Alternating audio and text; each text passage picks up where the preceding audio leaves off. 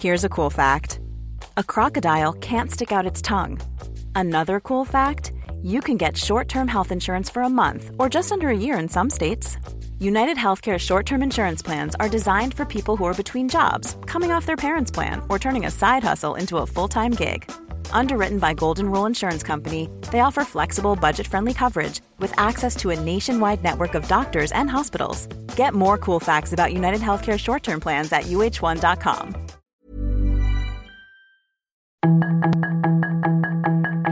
Tarde a tarde, lo que necesitas saber de forma ligera con un tono accesible. Solórzano, el referente informativo.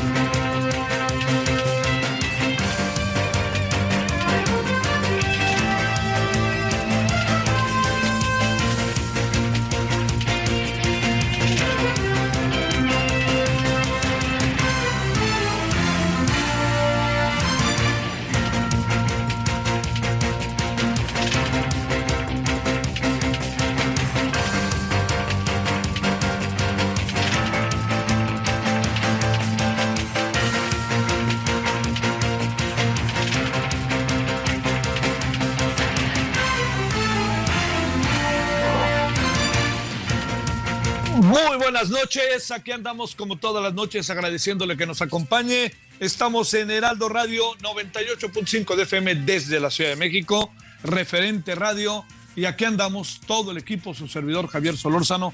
Hoy cuando son las de 19 horas con un minuto en la hora del centro, ¿Y dónde estamos las 22 horas con un minuto? Estamos en Santiago de Chile. Bueno, como desde ayer le decíamos, la idea de venir aquí era una, pues es un compromiso que habíamos adquirido hace tiempo, se nos cruzó Acapulco y, y bueno, pues usted dirá, ¿qué anda uno haciendo allá? Regresaremos a Acapulco y no dejaremos Acapulco, pero aquí andamos agradeciéndole profundamente que nos acompañe, eh, gracias en nombre de todas y todos. Y pues muchas cosas por acá, pero uno sabe que la, la esencia, el eje de lo que tenemos que mirar ahora está en Acapulco. Pero por acá pasan cosas y estaremos peloteando, si se me permite la expresión, aquí y allá para que conozca usted lo que anda pasando en la Ciudad de México, en Acapulco, en nuestro país y lo que anda pasando por acá. Bueno, lo primero acá es que no sé si usted estaba al tanto porque luego, fíjese qué pasa que cuando los Juegos Panamericanos no los termina por transmitir una empresa televisora grande, pareciera que no existe, ¿no? Recuerdo tanto cuando los Juegos Olímpicos de Río, que los transmitió Claro Sports, y con todas las hazañas de deportistas mexicanos maravillosas, más sí, en verdad maravillosas, este, pues bueno, como no tenían los derechos y no pelearon los derechos, pues pareciera que no existía eh, ganar una medalla en taekwondo, ganar una medalla en pentatlón, este, ganar muchas cosas que, que ganaron los deportistas mexicanos. En unos Juegos Olímpicos que por cierto México fue, yo creo que digamos, si, si, hubiéramos, si hubiera habido una, una este, un, un, reconocimiento a los que quedaban en cuarto lugar, México hubiera quedado entre los tres primeros, porque muchos deportistas nuestros quedaron en cuarto lugar ayer en los Juegos de Río de Janeiro. Bueno, pero estamos acá, algo que ver con los Juegos Panamericanos, pero por supuesto algo que ver con la política. Con la política en Chile, con la política de lo que está pasando en este país y con muchas cosas que uno tiene luego que estar en un país de América Latina para ir entendiendo lo que pasa con América Latina más allá. Diríamos, dirían los clásicos, bueno, yo, yo estoy convencido que América Latina empieza en el Río Bravo, pero este, diría que también algo que es muy importante es que América Latina empieza también, o la parte de Sudamérica, pues el canal de Panamá para abajo, Colombia para abajo, ¿no? Y entonces acá pasan dinámicas muy distintas de las que tenemos nosotros, miradas muy distintas de las cosas de las que tenemos nosotros. Entonces, bajo esa óptica, eh, le, digo que, por ejemplo, un tema que está aquí en la mesa, que no se puede perder de vista, por cómo está empezando a reaccionar Sudamérica en lo particular, créanme que me cuesta un poquito de trabajo de repente entender lo que hace Nicaragua, lo que hace Cuba, lo que hace este, eh, Venezuela, porque está como muy claro, ¿no? Las muchas críticas que sus gobiernos a menudo este, eh, se establecen en contra de ellos, ¿no? Pero, digamos, el, tema, para plantearlo de esta forma, el tema de la, de la guerra en el, en el Medio Oriente está siendo un tema, un asunto que está colocando a varios países de América Latina, de Sudamérica en lo particular, con una posición muy crítica, ¿no? Del Caribe, hablo de, particularmente de Centroamérica, hablo de Nicaragua, aunque Nicaragua sí es, es de repente muy difícil de poder entenderla, ¿no? Pero Nicaragua, hablo también de Venezuela, hablo también de, de, este, de Bolivia, hablo también de em, eh, el, propio, el propio Chile, en donde han tomado una posición distante, crítica hacia, hacia, el, eh, hacia lo que está haciendo Israel. Mire, nadie, México también eh, ha mandado eh, mensajes pidiendo que haya paz y que haya otro tipo de consideraciones. Mire, este es un asunto que, que, donde uno se coloque pareciera que inmediatamente se toma partido, ¿no? O sea, cuesta mucho trabajo de repente en un asunto tan delicado como este, que no, que, que, que, no se puede establecer, la verdad que se lo digo, no se puede establecer una posición analítica de las cosas, pero nadie puede soslayar el brutal ataque de Hamas. Nadie lo puede soslayar, no se puede pasar por alto. Lo que estamos también ante eso es, no se puede soslayar, pero la respuesta de Israel está siendo verdaderamente, yo diría, desde la óptica de lo que vive una nación como Palestina está siendo llevada al extremo, al extremo. ¿Por qué? Pues porque hay venganza, hay enconos, hay odio, y lo que yo le lo que yo le diga respecto a lo que sucede en el territorio israelí y en el territorio de Palestina respecto a lo que piensan unos y otros están en los mismos terrenos. Lo que pasa es que Israel es una nación profundamente eh, poderosa en términos que corresponde a, todo lo que tiene que ver con la seguridad y con el, pues, con el desarrollo militar ¿no? que ha tenido esta nación. Entonces, el presidente Boric, por ejemplo, cada vez está en una posición más crítica. Ayer lanzó unas declaraciones, hoy otras, ¿no? En una, en una de esas de, que son conocidas como de, este, banqueteras. Eh, pero también aquí hay que sumar que Bolivia ya ah, entró en una posición distinta a la que tenía. Colombia, pues virtualmente ya llamó a su embajador en Israel. Eh, y lo que está pasando con Venezuela, lo que está pasando con Cuba, con Nicaragua, pues van sumando. Y también habrá que ver qué acaba por declarar, que ha dado ya dos declaraciones eh, que han sido eh, cuidadosas, pero no por ello menos este, definitivas, que es el caso de Luis Ignacio Lula da Silva. Y en el caso de nosotros, hubo primero una declaración que parecía como una declaración muy, muy, muy puntual, muy precisa de la canciller. Luego el presidente hizo otra declaración y ahora el gobierno mexicano, pues con razón, dice hay que ver qué es lo que está pasando en esta zona del mundo y qué es lo que sucede con, este, con lo que tiene que ver eh, con el ataque de Israel. Y además, pues bueno, Israel no va a parar, no va a parar. Usted ya lo ha alcanzado a apreciar, lo ha visto y no va a parar. Bueno, eso es una de las cosas que también hemos estado viendo, platicando en la medida de lo que se puede con, con grupos intelectuales. Los partidos políticos están aquí muy divididos. Eh, Boric no ganó con una gran diferencia. El presidente Boric es, es una especie de heredero, no sé si se me permite la expresión, lo diré, pero es un heredero moderno ¿no? de, de la Unidad Popular. Eh, y vamos a ver en los próximos días, porque además con motivo del golpe de Estado, del aniversario del golpe de Estado del 73, eh, de 1973 que depuso a Salvador Allende, algo que yo creo que es muy importante revisar es que en ese aniversario también hubo muchas voces críticas respecto a Salvador Allende ¿eh? aquí en Chile, y las hubo, por más que muchos pensemos que fue un gobierno sumamente interesante, pero las hubo. Y aquí también resurgieron estas voces de la derecha. Eh, hay un libro por ahí que hemos terminado de leer que es muy interesante de un escritor chileno que habla precisamente del piloto que no atacó al Palacio de la Moneda, sino que atacó las instalaciones de los militares y qué es lo que es de él, ¿no? ¿Qué fue lo que pasó inmediatamente con él?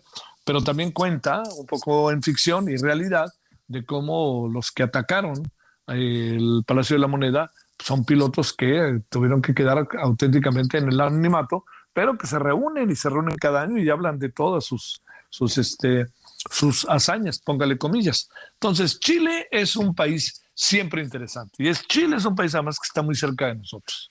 Porque ante el golpe de Estado, todos recordemos que el extraordinario embajador en paz descanse, el señor eh, Gonzalo Martínez Corvala, desarrolló en la Embajada de México un trabajo formidable. La gran cantidad de chilenos que pudo entrar al territorio, al territorio mexicano, hablamos de la embajada, se convirtió en, en la tabla de salvación de vidas, de vidas. Hubo niños, incluso madres, que dieron a luz en la embajada mexicana. O sea, eso le dice todo lo que pasó durante más de seis meses, porque por ahí de marzo, abril, mayo del 74 fue cuando se cerró la embajada. Y muchos chilenos y chilenas se fueron a México, no solamente había muy destacados, por cierto, futbolistas chilenos en México, Juan Rodríguez Vega, Carlos Reynoso, Roberto Hodge, Osvaldo Castro el Pata Bendita, había muchos, ¿eh? Muchos que eran así verdaderamente maravillosos y que bueno, pues ellos vinieron por otras razones a jugar a México, a buscar qué hacer en nuestro país, ¿no? Y echarse para, para adelante. Pero esto que le digo, pues este, se juntó por un lado como un fenómeno en donde los jugadores chilenos eran particularmente atractivos y muy buenos, pero se juntó con otro fenómeno. Y el otro fenómeno fue que muchos chilenos, ellas y ellos, académicos, se integraron a las universidades del país y jugaron un papel importante porque en ese momento fue la irrupción de la UAM, aparecieron los SHs, aparecieron los colegios de bachilleres, se fortaleció el Colegio de México, entonces, y muchos se fueron a los estados, a Puebla, por ejemplo, ¿no?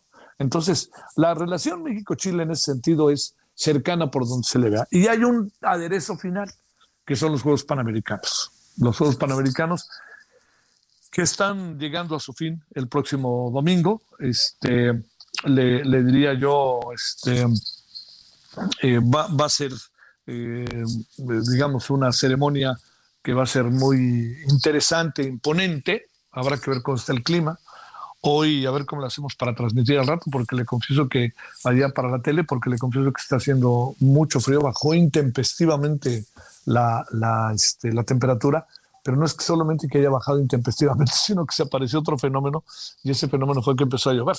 Entonces, bueno, ahí veremos cómo le hacemos. Ojalá nos acompañe a las 21 horas eh, en un reporte que haremos de lo que hemos visto hasta ahora acá desde Santiago de Chile. Entonces, bueno, así está el motivo de este viaje, que se lo expongo este, para que usted conozca el porqué, y está la otra parte. Y esa otra parte, pues usted y yo sabemos que es Acapulco. Bueno, tenemos creo que buenas, este, buenas conversaciones las que tendremos a continuación eh, sobre Acapulco, con personajes que juegan un papel estratégico, qué es lo que está pasando, cómo se están dando las cosas. Y bueno, ya hablaremos de ello, si le parece, después de, de, que usted escuche el siguiente resumen para que sepa por dónde anda México y el mundo. Y les saludamos con mucho gusto, servidor Javier Solórzano, todos, todos quienes hacen posible Heraldo Radio Referente 98.5 desde la Ciudad de México, pero estamos aquí hoy a las 22 horas con 13 minutos en la hora de Santiago de Chile, acá en Sudamérica, capital de Chile. Vamos al resumen, si le parece. Gracias que nos acompañe. La información de último momento en el referente informativo. La situación de vivienda, infraestructura urbana y turística de Acapulco ha sido afectada en su totalidad, pero sin lugar a duda la industria restaurantera es el sector económico más afectado, así lo dijo la Cámara Nacional de la Industria de Restaurantes y Alimentos Condimentados. La Asociación Nacional de Cadenas Hoteleras presentó una lista de apoyos para la recuperación del sector en Acapulco, que contempla puntos para apoyar con becas o financiamiento para distintas causas. Entre la lista de apoyos está cuantificar los daños y apoyo a la liquidez de corto plazo mediante el apoyo de aseguradoras con anticipo del 30% con estimación preliminar de daños. Un tribunal federal ordenó a la Fiscalía General de la República a que decrete de manera definitiva el no ejercicio de la acción penal y que archive como concluida la carpeta de investigación que inició contra académicos y científicos del entonces Consejo Nacional de Ciencia y Tecnología contra los que pretendía actuar otra vez. La Suprema Corte de Justicia de la Nación declaró como constitucional las reformas que facilitan la candidatura común para competir por la jefatura de gobierno de la Ciudad de México, alcaldías, así como diputaciones locales. Con una mayoría de siete votos, se rechazó el proyecto del ministro ponente Luis María Aguilar Morales, quien proponía invalidar la reforma por una supuesta violación al proceso legislativo, al señalar que la aprobación del dictamen en comisiones habría ocurrido sin el quórum legal. Movimiento Ciudadano impugnó el acuerdo del Instituto Nacional Electoral que obliga a los partidos a postular al menos a cinco mujeres a las nueve gubernaturas que se renovarán en 2024. La impugnación presentada por su representación ante el INE señala que se vulneraron los principios de legalidad electoral, configuración legislativa, autoorganización y autodeterminación partidista. El presidente nacional del PAN, Marco Cortés, reveló a los integrantes del Comité Ejecutivo Nacional que el Frente Amplio por México tendrá candidaturas masculinas por las gubernaturas de Yucatán, Puebla, Veracruz y la Ciudad de México. De esta manera, los panistas postularán al alcalde con licencia de Benito Juárez, Santiago Taboada, para la jefatura de gobierno capitalina, mientras que para la gubernatura de Yucatán perfilan a Renán Barrera y en Puebla a Eduardo Rivera. La migración irregular en México ha tenido un incremento de 62% en los primeros ocho meses del año comparado con el mismo periodo de 2022. Así lo reveló la Organización Internacional para las Migraciones. El organismo dependiente de las Naciones Unidas detalló que mientras entre enero y agosto de 2022 hubo un flujo de 248.735 migrantes en situación irregular en el país, en el mismo periodo pero de 2023 el número ascendió a 402.324. La Reserva Federal de Estados Unidos dejó sin cambio su tasa de interés de referencia en un rango de 5.25 a 5.50%, tal como preveían analistas. Sus comentarios y opiniones son muy importantes. Escribe a Javier Solórzano en el WhatsApp 5574 50 26.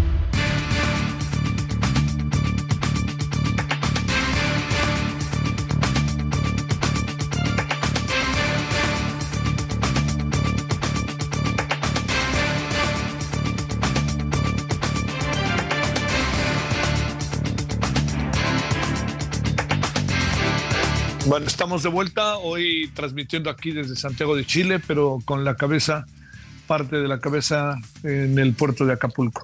Le queremos agradecer a Alejandro Martínez, quien es presidente de Servitur Guerrero. Eh, Alejandro, gracias por tomar la llamada. ¿Cómo has estado? Qué bueno que conseguiste en línea. Buenas noches. Javier, muy buenas noches. Es un gusto saludarte, agradecerte por estar ocupado y preocupado por tus eh, compañeros, por tu auditorio y por el pueblo de Acapulco. Oye, Alejandro, a ver, ¿cómo podrías definir eh, pues todo lo que se ha vivido? Entiendo que hay una parte estrictamente de la vivencia que con tu familia viviste, con tus amigos, etcétera. Pero ¿cómo, cómo ibas viéndolo y qué es lo que ibas pensando en función del escenario que poco a poco se iba construyendo y más cuando ya pasó Otis. ¿Qué, qué, ibas pensando, incluso como un empresario destacado del puerto? Bueno, lo primero que pensé fue mi familia, mis amigos, de que condiciones para que ellos estuvieran aquí en la ciudad, porque había mucha inseguridad, había eh, en esos momentos incomunicación total y sobre todo no teníamos una aspirina en ningún lado que pudieras conseguir, o sea, una aspirina, eh, oro molido. Entonces, hospitales sin luz, saturados, semidestruidos y, y una, situación de inseguridad social, este, de salud y, y, de sobre todo, pues yo tenía que estar armado en mi vehículo, yo subí mi arma de mi, de mi casa a mi vehículo para acompañar a mi familia a moverlos de la ciudad este y después regresar a seguir trabajando con mis compañeros que estaban siendo vapuleados, saqueados, eh, destruidos por los dos factores, el huracán, pero la rapiña fue incontenible. Me hablaban los, eh, un ejemplo, tú sabes que voy a tener que decirlo, el 100% natural, el, empresario es acapulqueño, eh, me habla y me dice, Babayi, así de cariño le decimos, me dice, eh, ayúdame Alejandro, se están llevando hasta mis sartenes, me están llevando mis planchas, este ya me destruyó el, el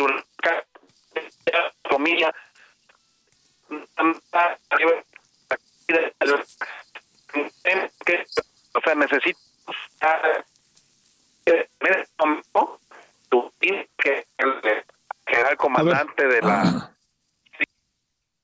a ver, este, se, se está perdiendo eh, la comunicación. Te habíamos escuchado hasta que nos contabas lo de 100% natural.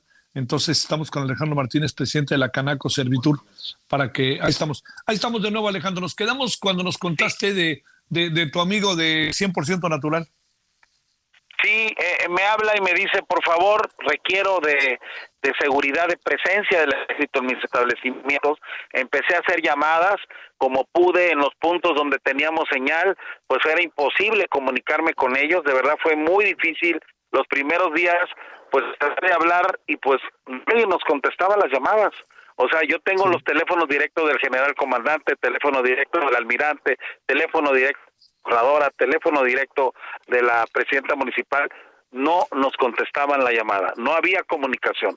Eso generó más incertidumbre, más miedo. Hasta el tercer día pude dar el, el, mensaje de auxilio, pero ya era demasiado tarde.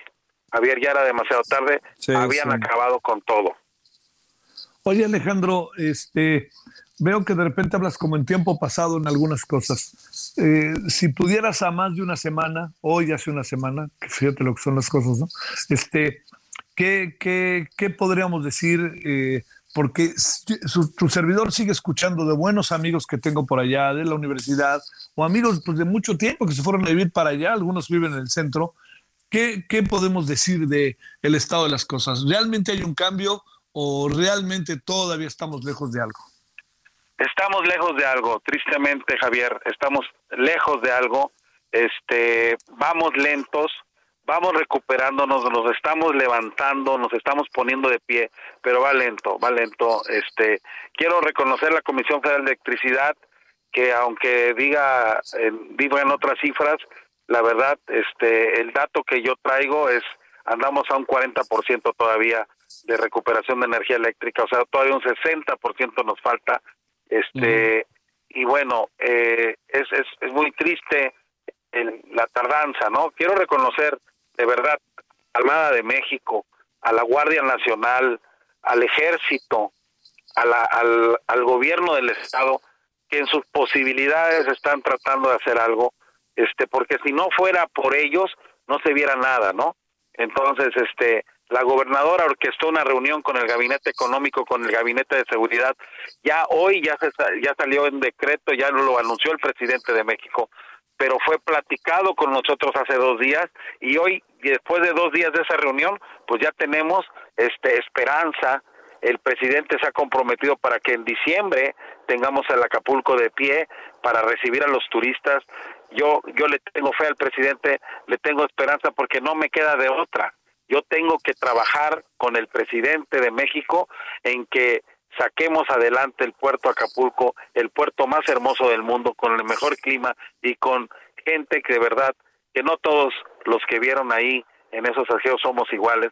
Hay gente muy decente que se quedó en sus casas recordando su familia y ahorita no tienen una aspirina, andamos buscando despensas, andamos buscando agua y eso es muy triste la verdad. Oye, este, te, diría sin, sin menosprecio de, de, los escenarios y de las cosas que, híjole, no sé, yo veo difícil que Alejandro, que de aquí a dos meses algo pase, ¿no? Menos de dos meses, ¿no? Está, está difícil. Entiendo la voluntad, ¿no? Y entiendo los buenos deseos, por decirlo de alguna manera, pero eso se ve muy difícil. algunos colegas tuyos empresarios pues hablan de dos años al menos para echar a andar algo que pues significa además, como bien lo dices, pensar en la gente, porque la gente es la que hace Acapulco. Bueno, de entrada, eh, de aquí a diciembre no recuperamos la, la flotilla náutica, perdimos 615 embarcaciones que se dedicaban a llevar a la gente a pasear, a llevar a la gente a la roqueta, a llevar a la gente a la quebrada, los clásicos fondos de cristal que te llevaban a ver a la Virgen de la Roqueta, que te llevaban a, a, la Roqueta, que te llevaban toda la flotilla náutica, los que te vendían a veces que el ceviche a bordo, perdimos 615 embarcaciones, están hundidas, todas. Entonces, este, en el censo que traemos de desaparecidos, los desaparecidos ya no van a aparecer con vida. O sea, de, verdad, con tristeza se lo digo. Acabo de estar hoy con, con un capitán, Esteban Hernández Chaverría, que me narró eh, lo que vivió él en el mar, que no debió haber estado ahí, pero muchos capitanes, muchos marineros subieron a enfrentar a Otis en el mar y, fue devastador y perdieron la vida muchos. Alejandro, ¿nos permites hacer una pausa y regresamos contigo para que podamos seguir conversando? Este, gracias, Alejandro. Gracias. Aguántanos tantito, gracias. Bueno, vamos a una pausa y regresamos para seguir hablando de Acapulco, del presidente de Servitur y lo que viene, ¿no? Lo que viene y lo que él ha visto. Eh, el número de fallecidos se mantiene en 47, ojalá así se mantenga, pero es difícil que se mantenga en esa cifra. Pausa.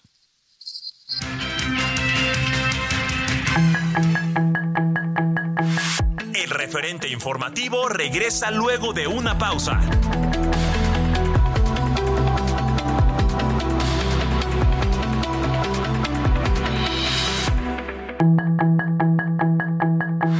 Estamos de regreso con el referente informativo.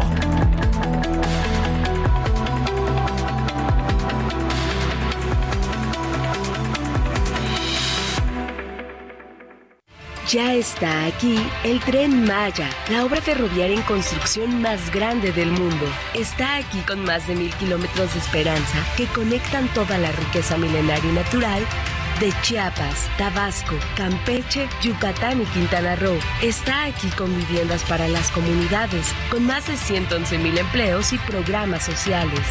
Ya está aquí el tren Maya. Súbete al tren. Gobierno de México. Este Día de Muertos, la Catrina tiene sus festejos.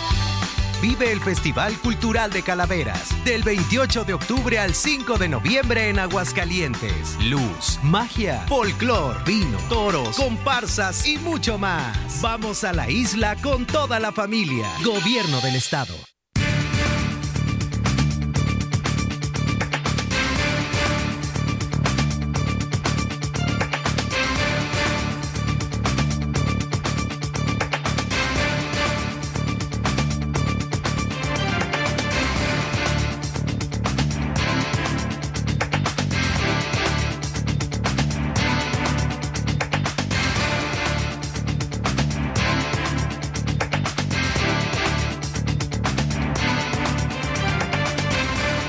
Le agradecemos a Alejandro Martínez, presidente de la Canaco Servitur de Guerrero, que siga con usted y con nosotros. Alejandro, gracias por tu tiempo.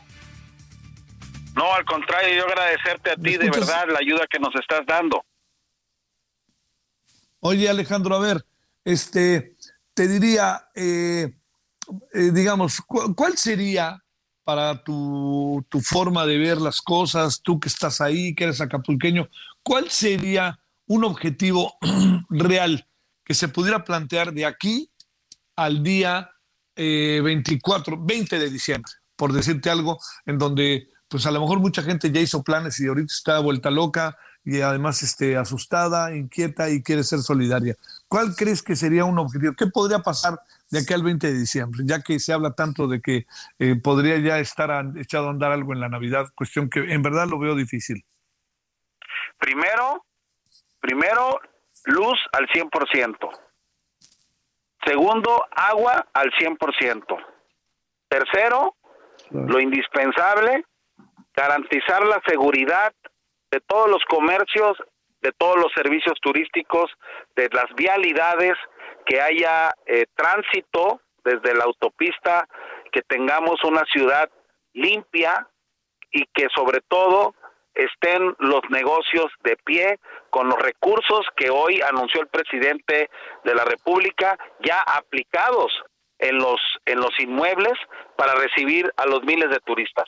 Esa es esa es la, la, parte medular que yo creo es lo más importante. Y lo, lo segundo que tiene que estar de la mano, pues es la seguridad de salud, o sea, que no tengamos este epidemias, que no tengamos eh, eh, ninguna situación que una bacteria se quede en Acapulco por toda esta situación, o sea, temas que, que en verdad la salud es muy importante. Con eso ya lo lo bello que te voy a te voy a dar te voy a dar a conocer algo que después del huracán, haz de cuenta que el huracán se fue a las 4 de la mañana, 6 de la mañana, totalmente se fue de aquí. Este, a las 24 horas teníamos un amanecer y un anochecer bellísimo. O sea, la luna nos iluminó estos días.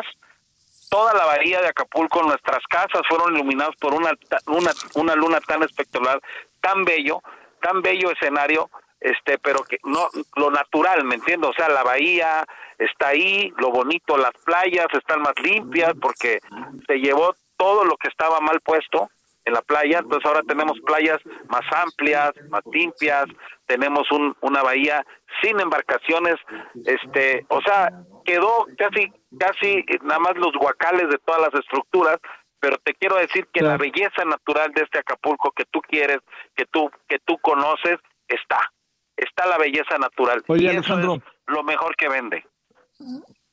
¿Qué pasará con los hoteles? A ver, ¿qué alcanzas ahí a hablar con tus colegas hoteleros? Pues mira, ahorita de lo que estamos eh, planeando vivir eh, este mes es de darle hospedaje a todos los que vengan de dependencias federales y de, internacionales a dar ayuda a Acapulco y yo también hice el planteamiento que todos los restaurantes de Acapulco nos convirtamos en comedores comunitarios para darle de comer a la gente y darle también de comer a todos los que están trabajando por parar Acapulco. Entonces, una propuesta directa, directa como yo se lo hice al secretario de Hacienda, es decirle, eh, secretario, los restaurantes, con un apoyo directo que usted dé de 300 mil pesos, nosotros nos encargamos de habilitar nuestra infraestructura, volver a comprar nuestros nuestros eh, nuestras herramientas, comprar todo lo que tenemos que, que comprar para volver a activar los restaurantes, contratar al personal y con ese aliciente volver a empezar a trabajar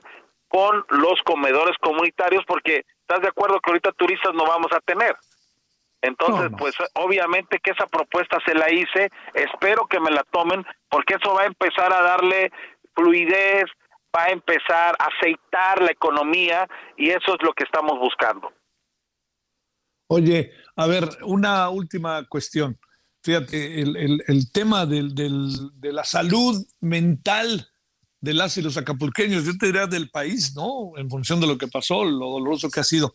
Pero la salud mental, hablo niñas, niños, jóvenes, este, personas de la tercera edad, ahí qué han pensado, qué hacer y sobre todo, pues uno, uno sabe que un elemento que puede ser muy importante es poder regresar a clase, que eso también es, uy, una tarea bastante compleja. ¿Ahí qué han estado pensando, Alejandro? Bueno, lo primero es que quienes estén escuchando este programa y estén en Acapulco con sus hijos y que tengan la posibilidad de mandarlos fuera o, mandar a, la gente de la tercera edad o mandar a, a los que estén enfermos o, que tengan que tratamiento o a los que tengan que recibir terapias porque hay gente que recibe terapias este psicológicas para los diferentes trastornos y comportamientos pues toda esa gente lo mejor es que esté fuera de Acapulco porque ahorita lo que se viene es que empecemos a levantarnos y, y eso va a costar mucho esfuerzo mucho trabajo. Entonces los jóvenes imagínate han estado sin internet hasta el día de hoy entonces, hay, hay buenas, hay buenas enseñanzas, es una gran lección que Otis deja, porque eh, las, las aplicaciones como TikTok apenas empiezan a llegar ayer por la noche, las aplicaciones como el WhatsApp, pues se ha ido y se ha venido,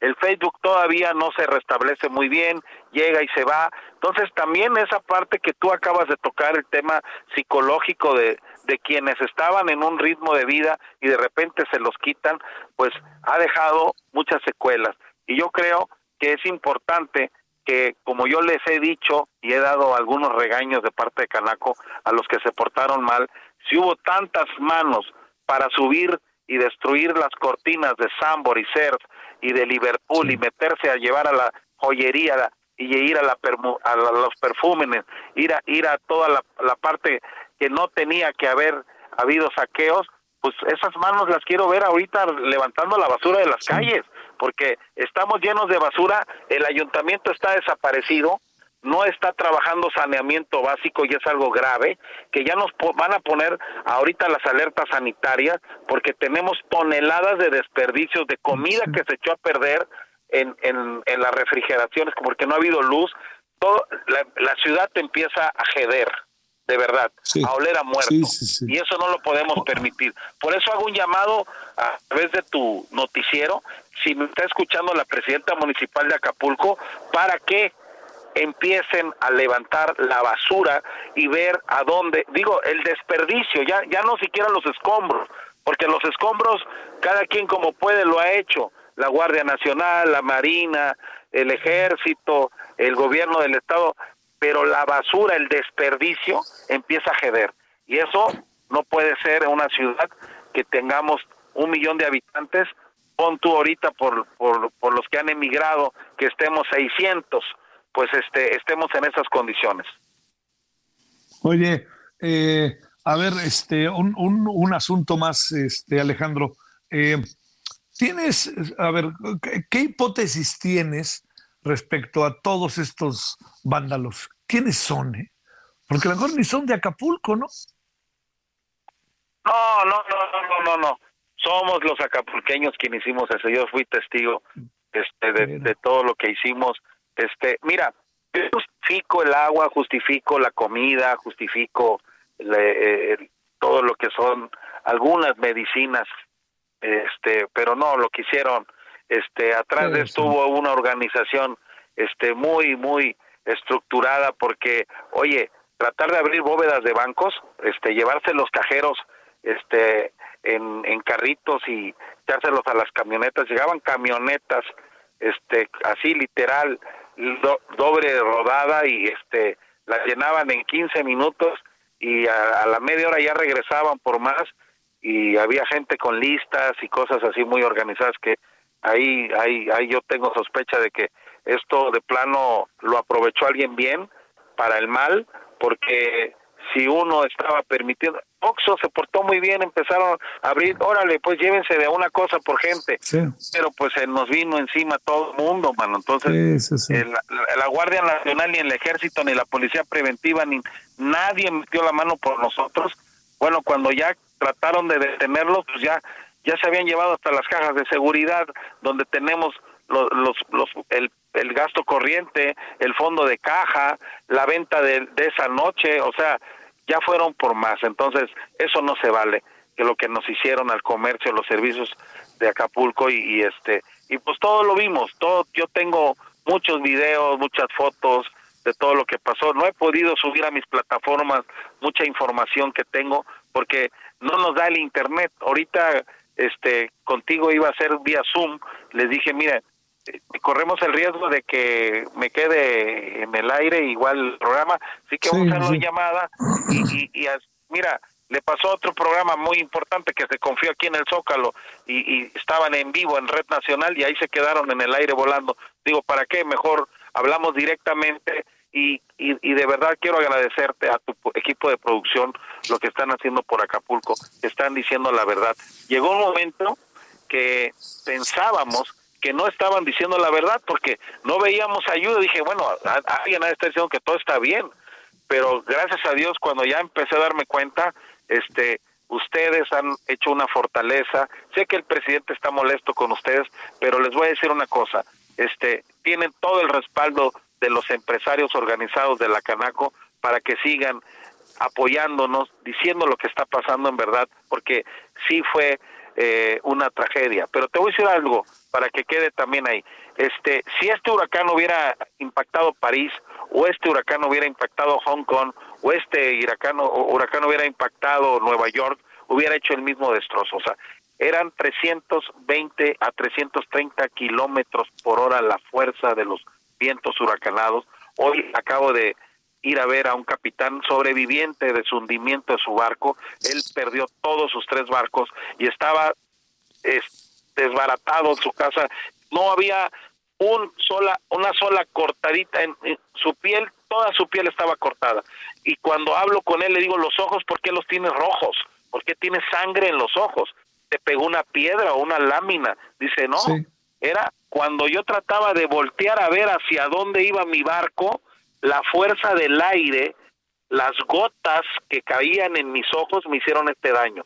Así que hoy la teoría que yo traigo que la fuerza del agua eran eran como esquirlas de roca y por eso se quebraron todos los vidrios de Acapulco. No fue el viento, fue la fuerza de la lluvia, de las gotas de agua pegando los cristales que destruyeron los vidrios. O sea, ese, este, este capitán ahorita cuando yo lo vi y le vi los ojos, te voy a mandar con tu producción las imágenes, el video que le tomé, te lo voy a mandar con tu equipo de producción para que tú lo puedas ver al aire y lo puedas tú ver. los ojos los tiene, haz de cuenta que tiene sangre viva en los ojos y eso me preocupó mucho por su salud. Le digo, oye, ¿por qué no? Vamos con un oculista, yo te llevo. Este, dice, no, ya me está aquí un vecino, oculista, ya me dio un tratamiento, estoy bien, pero esto me lo hizo el agua que golpeó mi ojo a esa velocidad, a 320 kilómetros por hora.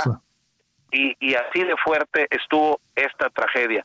Este, no, no dimensionó el presidente eh, la fuerza, lo, lo, lo minimizó. Esto debió haber sido manejado de otra manera a nivel nacional. Nos debió haber este, sacado del mar, este, a las 8 de la noche estaban todos los marinos arriba de los barcos para enfrentar un fenómeno de, de grado 3, eso es lo que pensaban, y, y cuando ya se dieron cuenta, ya faltaban dos horas, ya no se pudieron bajar de los barcos, y ahí perdieron la vida muchos capitanes, muchos marineros, como la historia de la Carrey, que es muy triste de este joven de 24 años, un capitán que perdió la vida, es, es la realidad. Y muchos de esos cuerpos están incrustados abajo de los muelles, y ya me dijo mi capitán, digo, mira, yo vi cómo se, se aplastaban con los barcos, yo salí de milagro porque una ola, cuando ya perdía mi fuerza, me sujeté de una roca, cuando ya me llevaba, ya no tenía fuerzas para seguir luchando, Alejandro. Llevaba yo dos horas este, a la deriva entre las, entre las rocas, entre las láminas, entre los restos de los otros barcos. Yo ya no tenía fuerzas para seguir nadando. Me aferré a una roca y eso es cuando llega una ola y me expulsa, así literal, me expulsó y me, me dejó arriba del muelle y por eso lo estoy contando y por eso lo está sabiendo. Pero yo, a mí cuando me sacan, me ayudan a, pararme, me ponen donde estaban los cuerpos ya de los, de los capitanes fallecidos, ahí me pusieron, cuando alguien se dio cuenta que yo di rasgos de vida, me, me llevaron ya a atender, pero sí, ya lo daban por muerto de tan golpeado que venía del, de ese enfrentamiento con otros en el mar. Fue terrible, 600 embarcaciones, 615 embarcaciones hundidas en el fondo del mar de Acapulco están. No hay quien te lleve a dar paseo ahorita y ahí es donde van, vienen los grandes retos para este gobierno. Y él dice que en diciembre nos va a tener a flote este, estas embarcaciones, pues nosotros podemos ir a comprar los barcos a Estados Unidos, o podemos ir a otras partes de la República pero requerimos del capital, la verdad, para ese tipo de fenómenos tan desastrosos.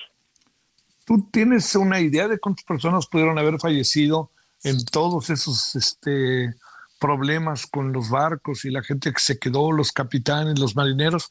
¿Hay una idea de cuántas personas pudieron haber fallecido, Alejandro?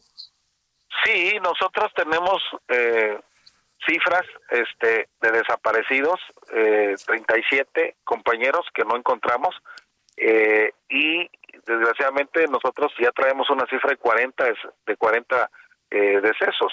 Este, cuando yo le pregunté al, al, a la policía de la fiscalía que estaba levantando los cuerpos, él me dijo que llevaban 20, pero eso fue al, al segundo día, llevaban 20 al segundo día ahorita ha ido creciendo la cifra y son actualizaciones que el gobierno está dando. Esas cifras que están ahí entre desaparecidos, eso va a aumentar, eh, definitivamente va a aumentar. Este, yo yo no estoy en, en, la disyuntiva o apoyando a que sean más muertos, la verdad no es mi intención decir de decir que es, pero pero sí desgraciadamente hay cuerpos que los han detectado a 10 millas de Acapulco a 3 horas náuticas eh, navegando, flotando, este, ya capitanes que han salido a recorridos los han visto los cuerpos, ya los reportamos, este, y vamos a esperar que esos puertos, esos cuerpos sean recuperados, y es de la gente que está como desaparecida. Hoy platiqué con un con un capitán que me dijo que su, su cuñado no llegaba, él estaba en un en un barco de lujo del club de yates y él era el capitán, eh, tomó la decisión de cruzar hacia la base naval de lo que es, supongamos que de Caleta se fue hasta la base naval porque allá pensaba que Otis no iba a atacar, no iba a pegar tan fuerte, y se fue para allá, este, el barco tenía doble cabina, cabina arriba de mando y cabina adentro, entonces lo más seguro que ese capitán estaba en la cabina de adentro y que el barco cuando se hundió ya no le permitió que él pudiera salir y él es de los desaparecidos, está atrapado. Le pregunto, ¿su casa? Sí, no ha llegado, a su trabajo menos porque pues era el barco, familiares nada, entonces ya hoy cumplimos una semana, este, ¿dónde más puede estar? No lo han buscado en el barco porque pues ahí ahí es donde está. Yo ya le dije al almirante, al almirante comandante de la doceava eh, región naval, le digo, almirante, tiene que ir con el comando submarino a buscar entre los barcos hundidos, porque seguramente ahí vamos a encontrar a compañeros que están todavía sus cuerpos atrapados ahí y debemos de tener dignidad y respeto para sacarlos y hacer todo el esfuerzo para darle una eh, santa sepultura. Alejandro, te mando un gran saludo y ojalá podamos conversar los próximos días y estar como al tanto, reportando y más de una voz tan directa como la tuya de donde están las cosas. Te, te mando un gran abrazo solidario. Te agradezco mucho en nombre de los empresarios organizados de Acapulco que nos estés apoyando de esta manera. Aprovecho para eh, pedir que manden agua, agua potable para tomar, porque no hay agua suficiente en el puerto para la gente que anda trabajando. Andamos batallando mucho con el agua y obviamente la comida, si es comida enlatada, mucho mejor. Muchas gracias por tu apoyo y gracias por difundir lo que está pasando en Acapulco. Gracias. Buenas tardes, buenas noches, gracias. Bueno, vámonos eh, cuando son ahora las 22 con 51 en la hora del centro con más. Solórzano, el referente informativo.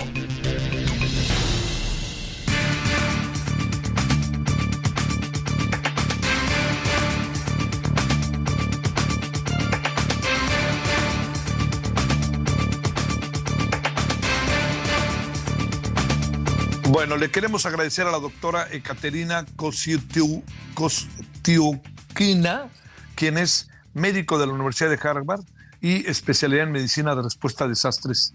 Eh, doctora Ecaterina, gracias por tu tiempo y tu paciencia. ¿Cómo has estado?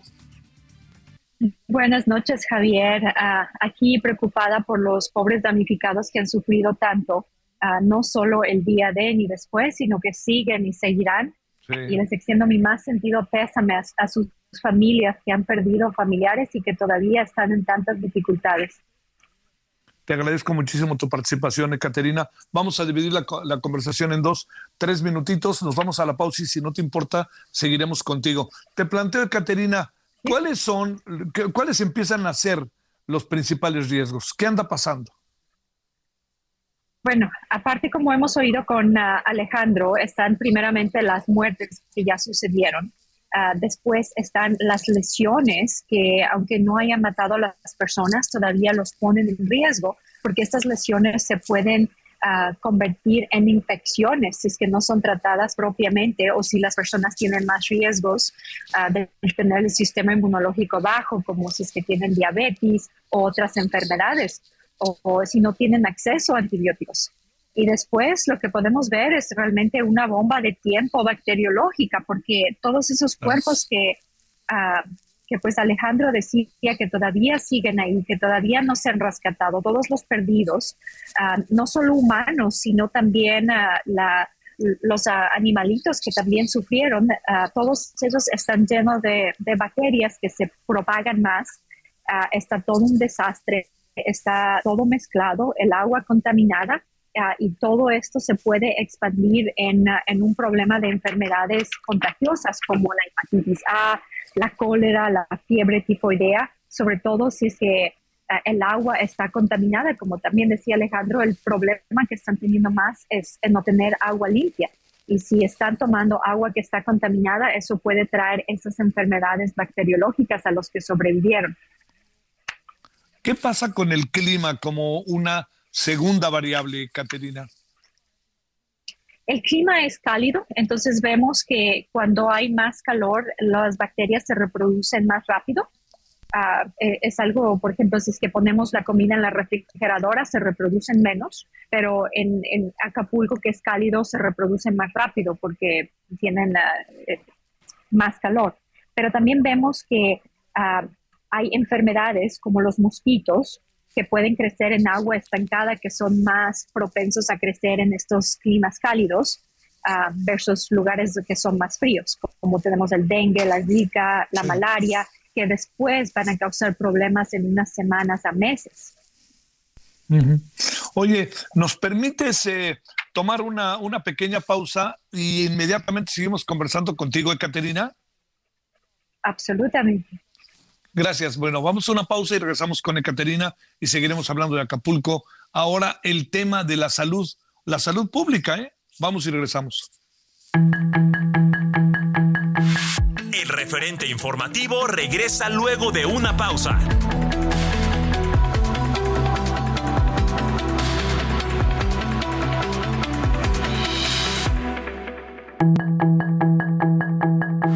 Estamos de regreso con el Hey, it's Ryan Reynolds, and I'm here with Keith, co star of my upcoming film, If, only in theaters, May 17th. Do you want to tell people the big news?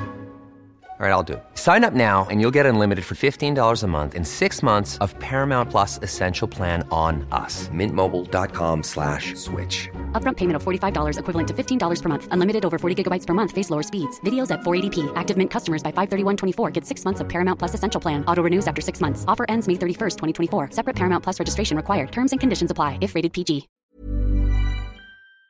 Diferente informativo.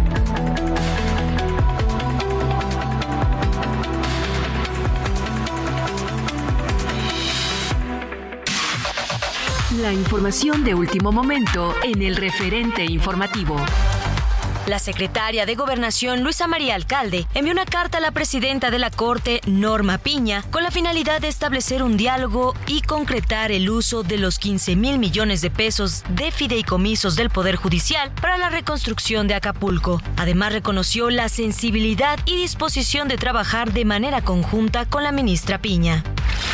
Ana Gabriela Guevara, titular de la Comisión Nacional de Cultura Física y Deporte, le propuso al presidente Andrés Manuel López Obrador que los medallistas panamericanos, tras su participación en Santiago 2023, no reciban premios para donarlos a los damnificados de Acapulco, pese que varios deportistas no tienen apoyo de la CONADE después de un intenso operativo desplegado en Chihuahua tras la denuncia del secuestro de Sofía Zamarrón Apodaca de 16 años, hija de Julián Libarón, la joven fue liberada. La familia Libarón compartió el momento en que el adolescente abraza a uno de sus familiares, mientras que otro le asegura que sus padres se encuentran bien.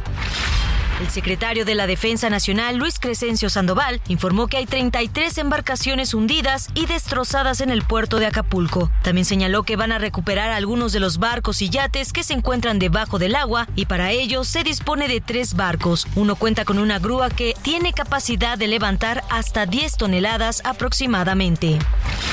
Un total de 19 municipios del estado de Veracruz reportaron afectaciones a causa de los fuertes vientos y lluvias asociadas al Frente Frío número 8, cuyos efectos persisten en el territorio estatal. En Santiago Tuxtla, al sur de la entidad, se monitorea el río Tepango, que presenta desbordamiento en el puente Vado El Palenque, mientras que en Acuyacan se reporta la caída de una barda.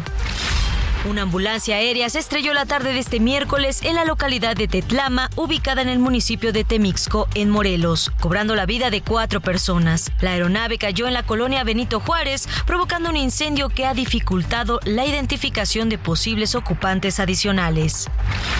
El jefe de gobierno, Martí Batres, informó que cerrará de forma temporal el próximo jueves 9 de noviembre el tramo Isabela Católica a Observatorio de la línea 1 del metro de la Ciudad de México para la rehabilitación de la segunda parte de este sistema de transporte colectivo, por lo que se habilitará desde este lunes el servicio de transporte emergente de la red de transporte de pasajeros RTP.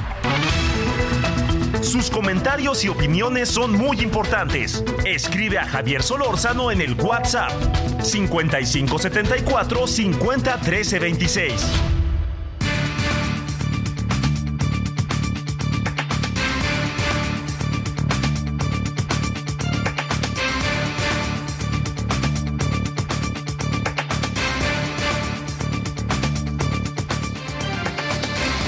Bueno, le agradecemos en verdad profundamente a, a la doctora Ekaterina Kostiukina, quien es médico, médica de la Universidad de Harvard, con especialidad en medicina de respuesta a desastres. Oye, doctora Ekaterina, gracias que nos aguantaste un poquito, que qué bueno que sigues ahí con nosotros. A ver, ¿cómo te preguntaría, eh, te pregunto más bien, Ekaterina, este, ¿qué es lo que tendría que hacer el gobierno? ¿Qué es lo que tiene que hacer el gobierno en la población? Si es que puede hacer algo, Ekaterina, en la adversidad en que anda.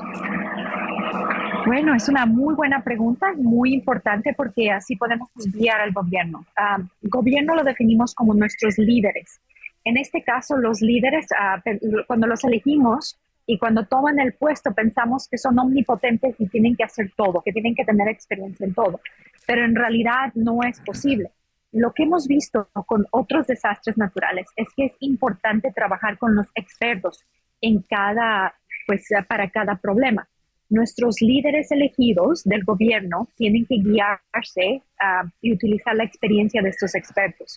Ah, y como, ah, como parte del pasado, una vez, bueno, respondí justamente cuando pasó el huracán a las Bahamas y destruyó también las Bahamas, y era terrible. Y de lo que nos dimos cuenta que a pesar de que había muchos voluntarios y muchas donaciones, había bastantes recursos, pero lo que no había es un buen liderazgo o la diferencia entre cómo se alocaban los recursos y los resultados que habían es en el liderazgo que había. Hay organizaciones como por ejemplo la University of Miami, otras universidades, otras organizaciones como la Cruz Roja, que se dedican por años de años a responder a desastres y ya saben lo que funciona y lo que no funciona. Ah, preguntabas qué puede pasar, qué enfermedades pueden pasar por el agua, por el calor. Ah, pues también lo que puede pasar es, se puede poner en peligro a los voluntarios que por buena bondad van a ayudar, se pueden poner en peligro a sí mismos, así contribuyendo al problema, pero también pueden causar problemas. Por eso es importante trabajar ah, y dejarse guiar por los expertos. Por eso lo que tienen que hacer los líderes, nuestros ah, gobernantes, es ah, buscar a esos expertos y dejarse guiar por la experiencia que tienen para hacer un mejor trabajo, porque hablamos de vidas, hablamos de sufrimiento humano. Oye, eh, Caterina, a ver, este, digamos, desde esta óptica que tú tienes de haber trabajado en circunstancias como estas, sí creo que estamos ante algo verdaderamente este, brutal, ¿no? Como, con muy pocos comparativos como para poder que hacer a lo que se suman. Luego también, Ecaterina, condiciones internas de la belleza de Acapulco, pero las grandes diferencias sociales, económicas que existían y que existen.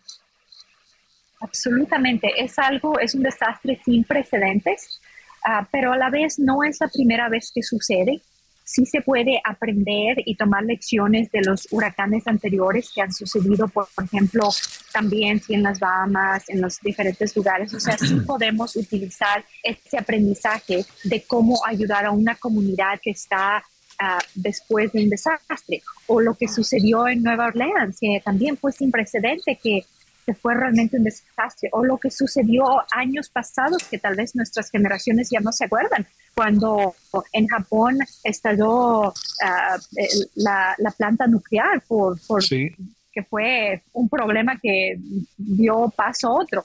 Podemos aprender de ese del tema de respuesta a desastres, de dónde ayudar. Podemos ver cuáles son ah, las secuelas del desastre, como hablábamos, qué enfermedades uh, tener, se, van a venir, uh, qué pasa, qué efectos secundarios pasan días después, qué es lo que necesitan las personas. dónde vale la pena ayudar más versus dónde sería un estorbo o sería contraproducente. Todo eso necesitamos hablarlo con los expertos. Eso es la mayor recomendación. Híjole, fíjate que también eh, no, no, no he podido dejar de pensar bajo tu mejor opinión, eh, Caterina, no he podido dejar de pensar en el tema de cuál será la, o sea, ¿cómo les decimos a los niños todo esto? ¿Cómo se los tratamos de explicar, oye? Sinceramente, ah, hay que, ah, pues sí, los niños ah, van a tener que recibir terapia después, especialmente los que son menores de siete años porque es naturaleza humana de que los niños piensan que se atribuyen que todo es su culpa. Ah, a nosotros los adultos nos suena un, poco chistoso, pero ese es como ven los niños el mundo, van a pensar ah, que oh, me porté mal, no hice mis tareas o no hice esto o no, hice lo otro y por eso uh, pasó esto por mi culpa. Entonces hay ese trauma que les va a quedar a los niños. Es importante que se considere eso, así como vemos los efectos secundarios de las infecciones que vienen días o semanas después. Igual es muy importante entender el problema y la secuela de la salud mental, y no solo de los adultos, sino también de los niños. Tenemos que ah, tener especialistas para entender cómo hablarles. Y, y, sí, hay que ser sinceros con ellos, entender ah, en qué etapa de su desarrollo están para ver cómo se les explica. y pues muchos de los niños que han sobrevivido desastres naturales sí tienden a tener ah, más depresión, ansiedad y ah, problemas psicológicos y psiquiátricos ah, cuando crecen en su desarrollo. Es, es una tragedia que, que, va a tener secuelas por años y generaciones. Oye, este, Caterina, por último, eh, digamos, es inevitable en, lo que decías hace un momento que me parecía muy interesante el papel de gobierno. ¿Qué es el gobierno? ¿No? También es el Estado, pero pues es un asunto que el Estado siempre lo vemos como muy lejos, pero gobierno es otra cosa, es algo más concreto, es el que trata con nosotros directamente. ¿Ha actuado lo que alcanza a apreciar el gobierno de manera adecuada? Ah, ¿Qué, ha pasado? Entendiendo que, la tragedia nos rebasa, ¿no? Sí, absolutamente. Ah, hay cosas que se han hecho bien y cosas que Ah, no se han hecho bien, que causan más daño. Ah, muchos ah, de los políticos han aprovechado esta situación para darse autopropaganda, que es algo muy bajo y lamentable. pero sí han habido personas con buenas intenciones, que son líderes naturales y quieren ayudar. Pero lo importante es entender que también son personas, ya sea nosotros, la población, entender de que estos líderes no son tan poderosos, sino que son personas que están ahí, ah, prácticamente son voluntarios en hacer el trabajo de guiar a la población y de tomar las mejores posiciones, las mejores ah, decisiones por el grupo, por la población, por la sociedad, que le convengan mejor al mayor número de personas, pero también acordarnos de que son humanos. Y al acordarnos de eso, no nos da menos dolor, menos ira, ah, menos frustración, pero también nos da la oportunidad de guiarlos y ayudarlos. Ah, así como los, ah, el grupo médico puede guiar a los líderes a decir, miren, aquí es donde se necesita más ayuda, se necesita ya sea antibióticos o se necesita refrigeración para la insulina o se necesita las pastillas para enfermedades crónicas. Nosotros podemos tomar ese liderazgo y ayudar a nuestros líderes, a nuestros gobernantes, que no solo tienen que ser los, los que llamamos los políticos que tienen el, ese cargo, pero como por ejemplo Alejandro, él es un líder y él está organizando y guiando a su grupo de personas. Entonces podemos unirnos todos en el liderazgo y ayudarnos. en este tiempo es importante solidaridad, porque si es que vamos a estar peleando como los cangrejos, todos jalan para un lado, todos enojados, realmente no vamos a llegar a ninguna parte. Pero cuando nos unimos, que es algo que vemos en estos desastres naturales, cuando trabajamos juntos con lo que nosotros podemos, ah, cuando trabajamos con compasión, entendimiento, paciencia y poniendo nuestro granito de arena en lo que podemos, con educación, porque a veces puede ser contraproducente, ahí es cuando vemos el verdadero progreso.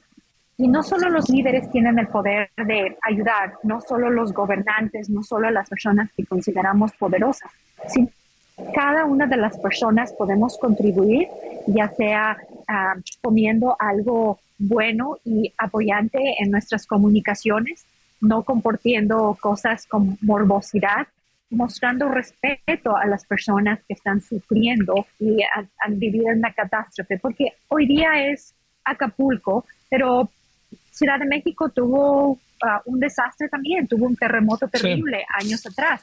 Y constantemente todos estamos susceptibles a la madre naturaleza.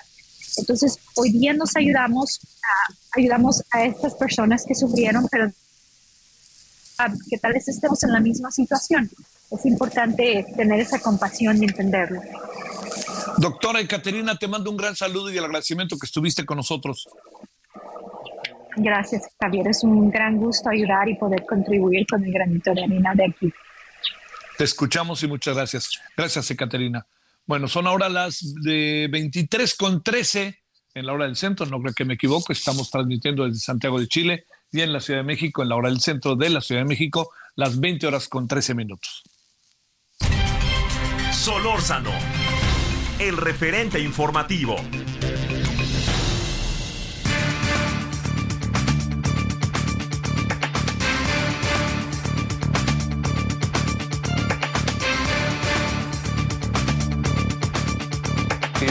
Le agradecemos a Julián Uriostegui Carvajal, presidente del Consejo de Cámaras Empresariales e Industriales de Guerrero.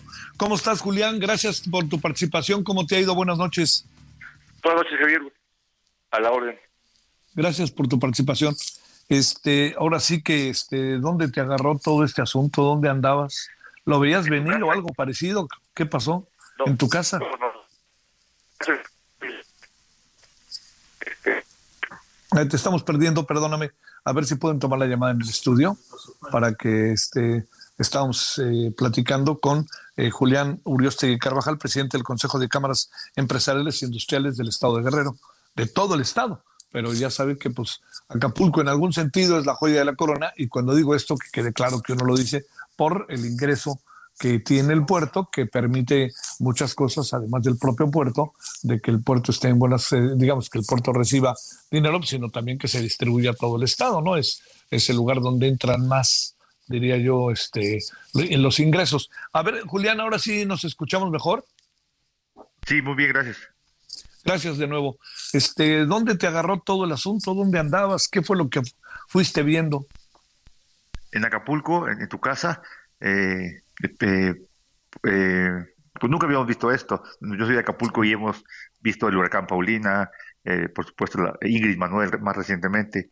Y, y aunque hubo alertas... Oye, y temblores, ¿no? Oye, y temblores, ¿no? Y, temblores, y temblores hace dos años. Y entonces, este, pero lo que, lo que vimos en esta ocasión fue eh, pues una catástrofe como la que estamos viviendo, ¿no? Este, lo que, lo que, lo que tú ves en imágenes, Javier, en, las noticias no, eh, eh, no tiene que ver con lo cuando empiezas a caminar a Acapulco y para donde voltees está devastado. Ay, caray.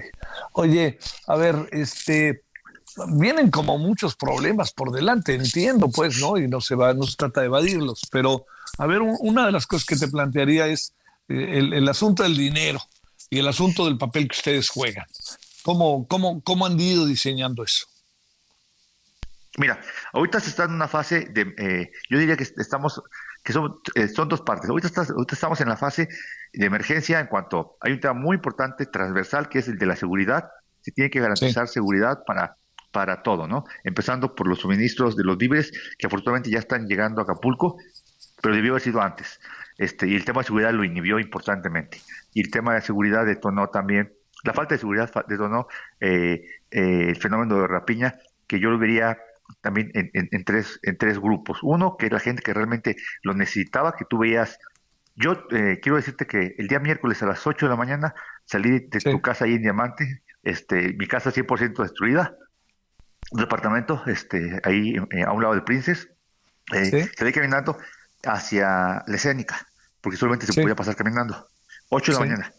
Y a esa, a esa hora comencé a ver rapiña, pero de la gente humilde, la que iba por, este, por y que, cargaba agua, jitomates, huevos. Más tarde, la rapiña ya se convirtió, la verdad, eh, veías gente de clase media en autos viendo por sus cosas, este, por, por algunas cosas. Ya empezaban a subir o sea, este, artículos eh, como que no de primera necesidad, como, como licuadoras, televisiones. Pero más tarde, y al otro día sobre todo, ya viste, ya, ya vimos camiones y, presumimos que es la propia delincuencia organizada que iban ya como mudanzas. Qué cosa. Este, Oye, eso lo vi, lo, fuimos viendo y bueno, ah, perdón, adelante. No, no, no, lo, lo perdón, más bien, perdón yo. ¿Lo seguimos viendo y?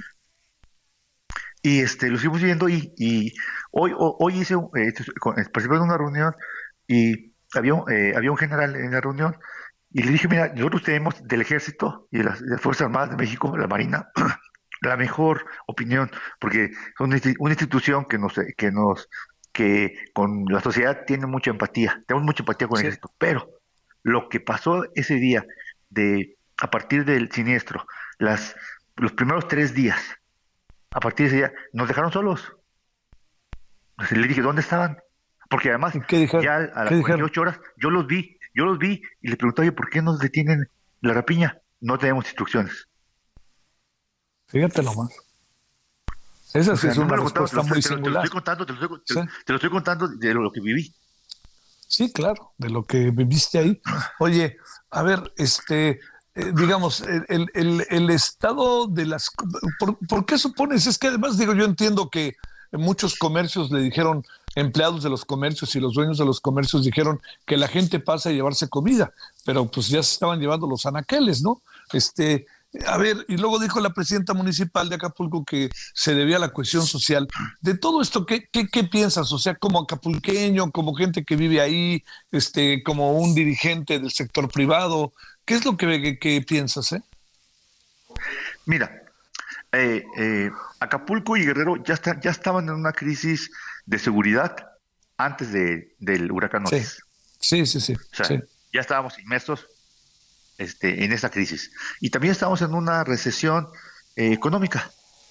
Este, el turismo, cuando, cuando tu economía no crece, cuando tu economía no crece, este, en cada trimestre entras en recesión económica. Nosotros estamos en una recesión económica, yo creo que de una, de, de varios, este, de varios años. Entonces, eh, ya estamos en esas. Esto lo viene a acrecentar. Entonces, el reto es, es formidable, es, es, es, es, necesitamos un liderazgo y necesitamos este, unir esfuerzos, sector privado y sector público. Y hoy, por ejemplo, vimos el, el anuncio, el anuncio eh, de lo que le, llamó el, gobierno federal el plan inicial, el plan básico para arrancar. Y lo vemos, te quiero decir, dentro de todo el contexto, lo vemos eh, con buenos ojos. Eh, me parece que, que está bien, pero como bien lo dicen ellos mismos, es un plan inicial básico. Eh, si lo revisamos, tiene un, gran aspecto social que atiende inmediatamente al momento que estamos viendo de víveres, de comida, em, empleo, empleo, pero en cuanto a la infraestructura, el, planteamiento que hacen de los 60 mil millones más o menos, nos parece que es totalmente insuficiente. Yo, eh, yo creo y espero que esto que esto que va a escalar en, las siguientes semanas, pues porque los especialistas financieros están diciendo este, que son 260 mil millones los que se requieren para y una, parte es pública es cierto y otra parte es privada pero pero tiene que ir de tiene que ir eh, como puntero eh, la política pública del gobierno federal para que se cree la inercia necesaria para que se sostenga el tema de la reconstrucción y de la reactivación económica de Acapulco en los siguientes años. Oye, este, a ver, una cosa del corto plazo, este, te planteo, Julián, que sería eh, recuperar lo más pronto posible zonas comerciales, eh, recuperar lo más pronto posible eh, la forma en que vive la gente, sobre todo la gente que, que está en la zona de, estoy pensando, ¿no? En la zona del centro de la ciudad, gente que está en los cerros, en fin, como prioridad o qué alcanzas a apreciar que deba de ser lo primero primero. Sí, claro, por supuesto. La seguridad. Este, la, seguridad, ¿verdad? no, no, no, no, sigue habiendo, oye, sigue habiendo mucha inseguridad, ¿verdad? Eh, sigue habiendo inseguridad, ya no tanta como, como el momento crítico de hace unos días, pero, pero ya quedó todo, todo el mundo ciscado, ya los, los empresarios grandes que, con los que he hablado eh, en estos días, eh, y, tienen razón, si nosotros le vamos a invertir a Acapulco, pero que nos hace, realmente nos garanticen la seguridad. Sí, claro. Y tiene razón, y tiene razón. Sí, claro, esa es la clave. Este, eh, el, gobierno actuó bien o no actuó bien? Mira, yo creo que cualquier gobierno, ante esta circunstancia, se hubiera, eh, hubiera estado rebasado. O sea, hay que ser objetivos. cualquier gobierno. Eh, nosotros mismos, mira, nosotros estamos acostumbrados a huracanes y tormentas. Te puedo decir que yo, a las nueve de la noche, me marcó mi hija y me dijo, papá, ¿dónde estás? Le dije, en Acapulco. Está en México. Dice, vente. Digo, ¿por qué? Dice, acabo de hablar con un capitán que es papá de una amiga mía, él es experto en, mares y en huracanes, y lo que te va a llegar ahorita es un desastre. Oye, no, le, pues, le dije, mija, este, yo ya viví el, Paulina, no te preocupes. Dice, no, no, no, eso va a ser un desastre, salte. Le digo, no, sabes que si me quiero salir no voy a poder. lo, que te quiero decir, eh, no teníamos idea de lo que venía. Sin embargo, nosotros, simples, simples mortales. Pero el gobierno debería de haber tenido protocolos diferentes, ¿no? Todos lo minimizamos. Este, también también hay que reconocerlo. Y, y entonces sí fue, sí fue, se vieron rebasados antes durante y ahorita, ¿no? Pero bueno, este, como se dice, a ver, después nos ponemos de acuerdo en eso, ahorita resolvamos. Sí, sí, sí, sí. Ya veremos luego. Hay preguntas que momentáneamente las postergamos. Te mando un gran saludo, Julián. Te mando un gran saludo y el agradecimiento que estuviste con nosotros. Ojalá podamos seguir conversando sistemáticamente. Con, mucho gusto. En, unos días vamos a, a, fijar una postura todas las cámaras empresariales de, Acapulco y de Guerrero para, para, para promover que nuestra visión de locales, de empresarios locales, se vea este, incluido en el plan del gobierno federal. Te mando un gran saludo, Julián, y muchas gracias que estuviste con nosotros. Gracias, buenas noches. Gracias. Gracias, buenas noches. Bueno, vamos a una pausa, vamos a regresar con el tema de los fideicomisos. Estamos aquí desde Santiago de Chile, acá son las 23 horas con 24 minutos de la hora de Santiago, eh, son las 8 con 24 en la hora del centro de México. El referente informativo regresa luego de una pausa.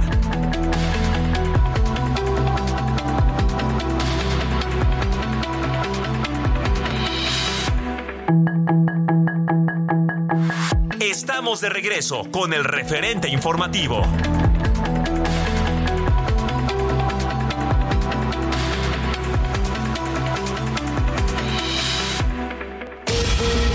La agencia oficial palestina Wafa informó que fuerzas israelíes bombardearon este miércoles, por segunda vez en menos de 24 horas, el campo de refugiados de Jabalia, en el norte de la franja de Gaza, el cual dejó decenas de muertos y heridos. La Autoridad General de Cruces y Fronteras de Gaza anunció este miércoles que un total de 53 camiones cargados con alimentos y suministros médicos ingresaron a la franja de Gaza a través del paso fronterizo de Rafah que une el enclave palestino con Egipto. El Papa Francisco expresó su temor ante la posibilidad de que se desate una escalada mundial del conflicto en Oriente Medio, lo que dijo sería el final de muchas cosas, e insistió en la solución sabia de los dos estados entre Israel y Palestina. El expresidente de Estados Unidos Donald Trump, así como sus hijos Ivanka, Eric y Donald, comenzaron sus declaraciones ante la Fiscalía de Nueva York en calidad de testigos en el juicio civil por fraude en contra de la organización Trump, las cuales concluirán la próxima semana. El grupo paramilitar Wagner, cuyo líder y fundador Yevgeny Prigozhin murió en un accidente aéreo en agosto pasado, reanudó en los últimos días el reclutamiento de mercenarios en las regiones de los Montes Urales y Siberia para unirse a las filas del ejército ruso. Oleksiy Arestovich, ex asesor del presidente de Ucrania Volodymyr Zelensky, anunció este miércoles que buscará presentarse como candidato en las próximas elecciones presidenciales, previstas para el próximo año, pero cuya celebración está en entredicho por la guerra con Rusia. La Comisión Interinstitucional contra la Explotación Sexual, Comercial y Trata de Personas de Honduras dio a conocer que entre enero y octubre de este año fueron rescatadas en el país centroamericano 93 víctimas de redes de trata y explotación sexual, entre ellas niños y adolescentes. Para el referente informativo, Héctor Vieira.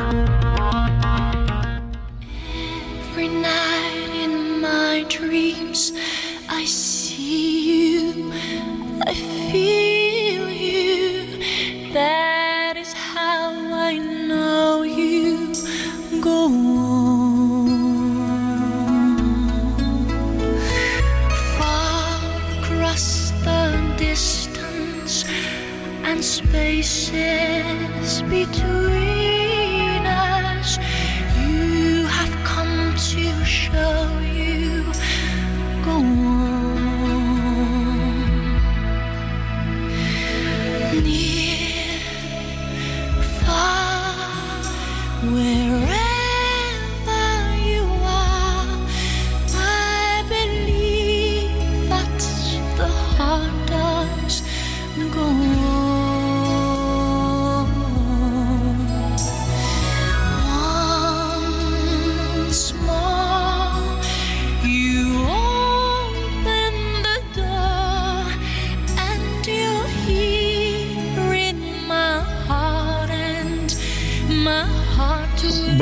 Andamos, estamos escuchando a Celine Dion que pues sí la ha pasado mal, ¿no? En el problema de salud, pero pues ahí anda, ahí anda Celine Dion tratando de batallar y lucharle lucharle para que tenga un estado de salud mejor. Y bueno, pues esta es la muy famosa canción, muy famosísima canción de el Titanic, ¿no?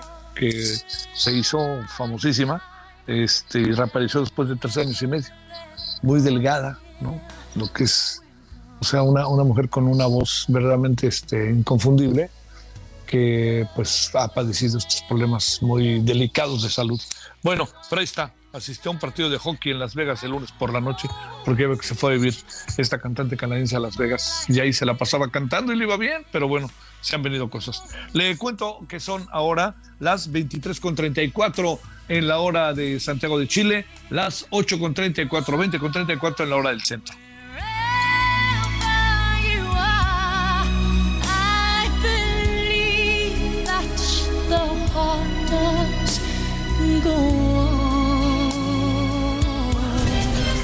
Solórzano, el referente informativo.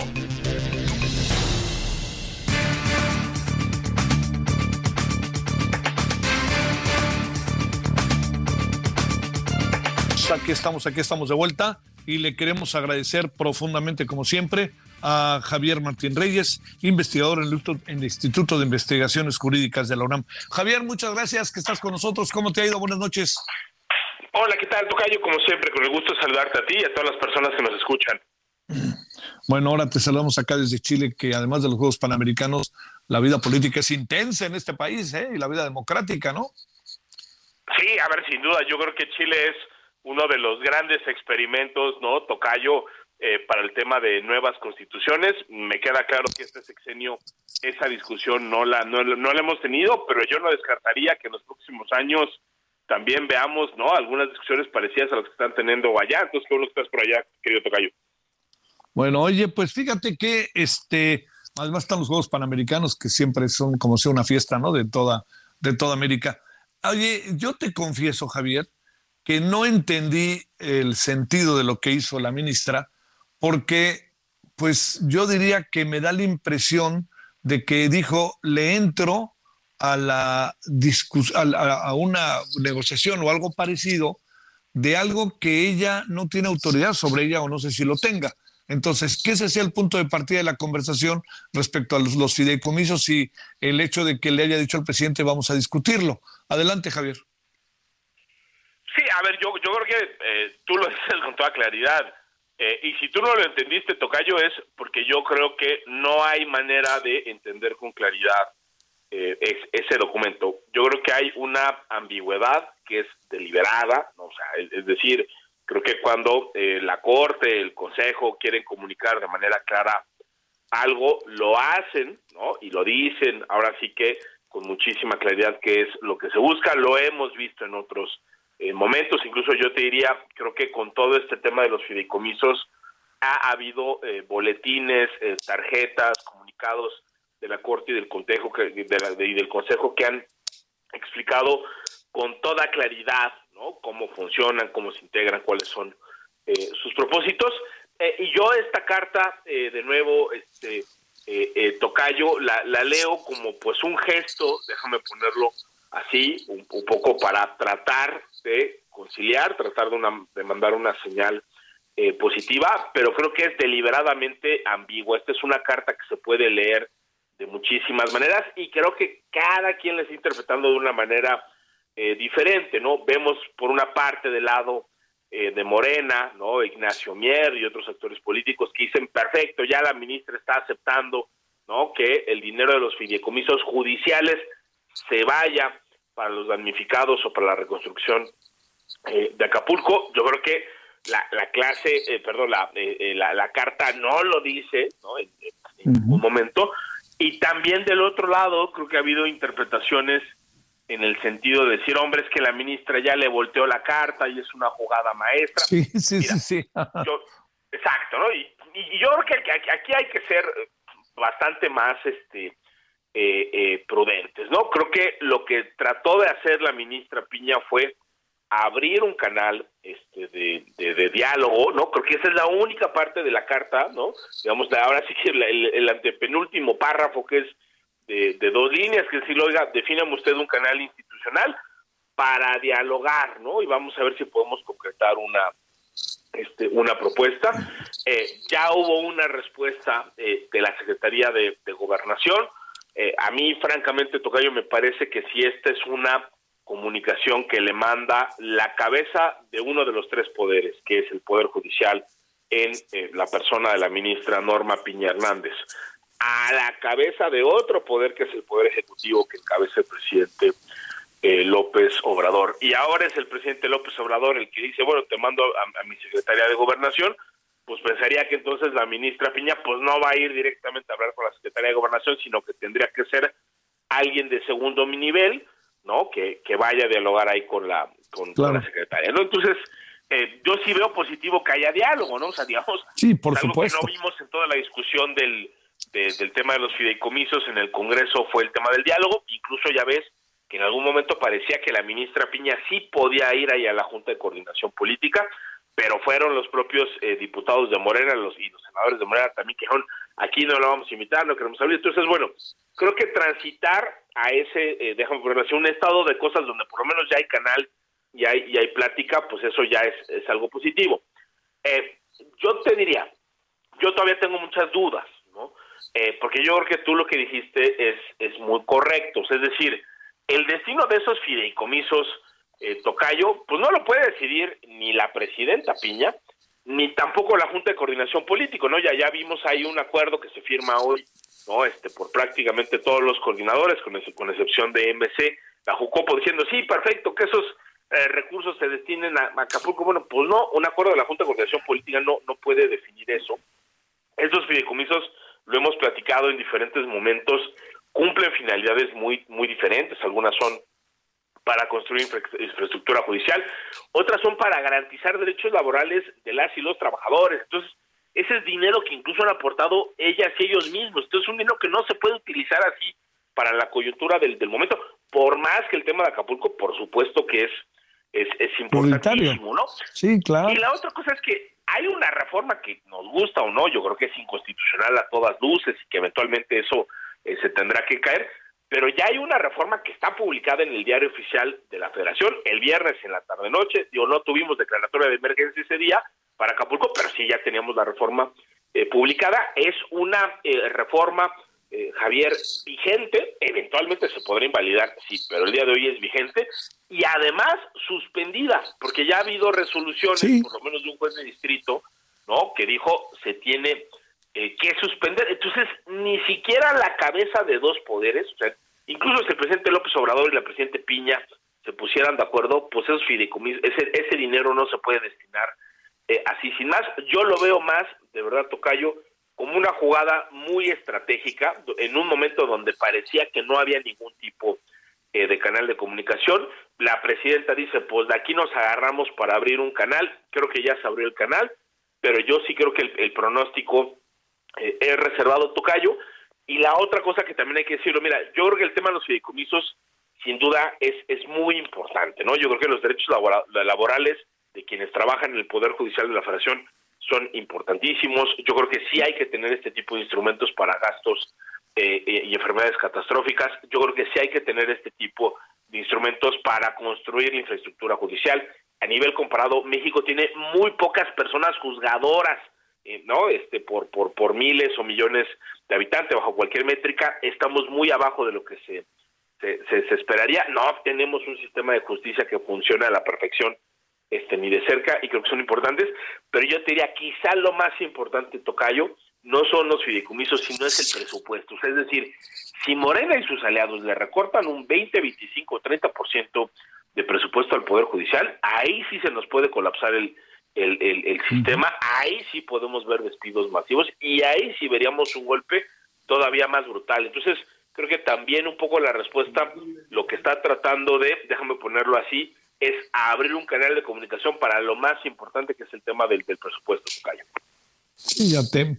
Y bueno, también a lo mejor no sé qué pienses, esto que originalmente decías, atemperar un poco los ánimos. Oye, a ver, déjame plantearte por último, en sentido estricto y amplio, la, eh, la ministra no tiene, la, ministra presidenta no tiene, no tiene atribuciones sobre los fideicomisos o sí los tiene?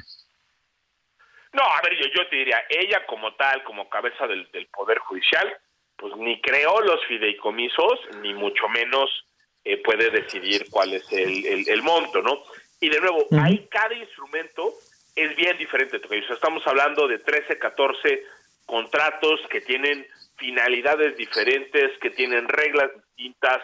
Eh, incluso yo te diría, nada más por el tema de la extinción, seguramente cada uno seguiría eh, un camino muy, muy, muy diferente pero para lo que sí tiene funciones y atribuciones como cabeza del Poder Judicial es para llevar la relación tanto con el Poder Ejecutivo como con el Poder Legislativo. Yo creo que la, ministra hizo bien al decir vamos a dialogar porque eso es a lo que se puede eh, comprometer, pero sí, de nueva cuenta, ¿eh? o sea, esas lecturas de que ya lo comprometió y ya lo cedió y ya está negociando, híjole, ahí sí con, con, yo, yo, yo le diría con, con más calmita porque sí creo que pues esas lecturas que se han dado del lado oficialista y también de la oposición, hay que decirlo, creo que eh, son, son un poco apresuradas, ¿no? Sí, sí, sí. Oye, este, además, eh, ¿qué, ¿qué alcance tiene la suspensión por parte de un juez del el tema de los fideicomisos? Mira, esta es, esta es una suspensión provisional, ¿no? Digamos, es, es déjame ponerlo así, dentro de una muy larga cadena de decisiones, pues la primera y es eh, una decisión, déjame ponerlo así, una suspensión es una medida cautelar provisional, eh, que es algo así como ponerle pausa, ¿no? Ahí teníamos una reforma que se publicó el viernes que, que, dice, palabras más, palabras menos, el Poder Judicial solo puede tener los fideicomisos que estén definidos en, en la ley y hay un artículo transitorio que dice, pues hay un plazo, si no mal recuerdo, es de 120 días para extinguir los otros fideicomisos que no tengan base legal. Ahí ya hay un mandato, ahí ya hay una obligación, allá hay, déjame ponerlo así, instrucciones dirigidas, ¿no? Tanto al Poder Judicial como a las instituciones bancarias para que empiecen ese proceso. Lo que dijo esta suspensión provisional es, vamos a ponerle pausa, habrá una decisión posterior que seguramente se dará en los siguientes días, Tocayo, sobre si se da o no la suspensión definitiva y luego todavía ese juez de distrito tendrá que entrar a analizar si es constitucional o no es constitucional la extinción de los de los fideicomisos. Entonces tú imagínate, estamos frente a una primera decisión, falta todavía la suspensión, ver si se da la suspensión definitiva, falta ver todavía el fondo del asunto, y como esta es una decisión de un juez eh, de distrito eh, tocayo que se dicta en un juicio de amparo, pues todavía puede ser impugnada, ¿no? ¿Quién, quién podría resolver esto? Pues un tribunal intermedio, que son los tribunales colegiados de circuito, eventualmente podría llegar a la Suprema Corte, y además hay que decirlo, es uno de los, seguro, pues no sé si van a ser decenas, cientos o miles de juicios de amparo que se presenten en contra de la extinción, eso es algo que habrá que ver, pero yo estoy seguro de que habrá bastantes más amparos, y también hay que decirlo, hay otra vía para impugnar la extinción, que es lo que se llama en México las acciones de inconstitucionalidad, que esa es una vía directa, ahí no te vas con un juez de distrito, te vas directo ante la Corte, eso lo podrían presentar entre otros las minorías de la Cámara de Diputados o del Senado, es decir, el 33% de los diputados o los senadores podría presentarlo este, directamente ante la Corte, y ahí también podríamos ver algo análogo, Tocayo, también una decisión de la Corte, bueno, del ministro o la ministra al que le caiga primero el asunto, de suspender o no, y después eventualmente la Corte podrá invalidar. Entonces, caray, este tema de los fideicomisos yo creo que es pues una novela, ¿no? O tragicomedia, como lo queramos este, ver, Tocayo, a la que todavía le faltan bastantes, bastante más episodios, sí, sí, sí, sí, Oye, la, la, otra es, este, para cerrar, nada más preguntarte, mientras sea, aunque sea una suspensión eh, momentánea, este, eh, puede, puede acceder el Ejecutivo a Hacienda a los dineros de, el, este, de los fideicomisos? Eh, no, no, es decir, justamente la suspensión lo que inhibiría es precisamente eso. Eh, yo tengo la impresión, pero obviamente eso es algo que, habría que verificar, obviamente, tanto en el, en el Consejo como en la Corte, como en las unidades administrativas respectivas, que en este momento todavía no se hace ninguna transferencia eh, o no se hizo ninguna transferencia de recursos a, antes de que se dictara la suspensión eh, provisional. Tendría esa impresión, Tocayo.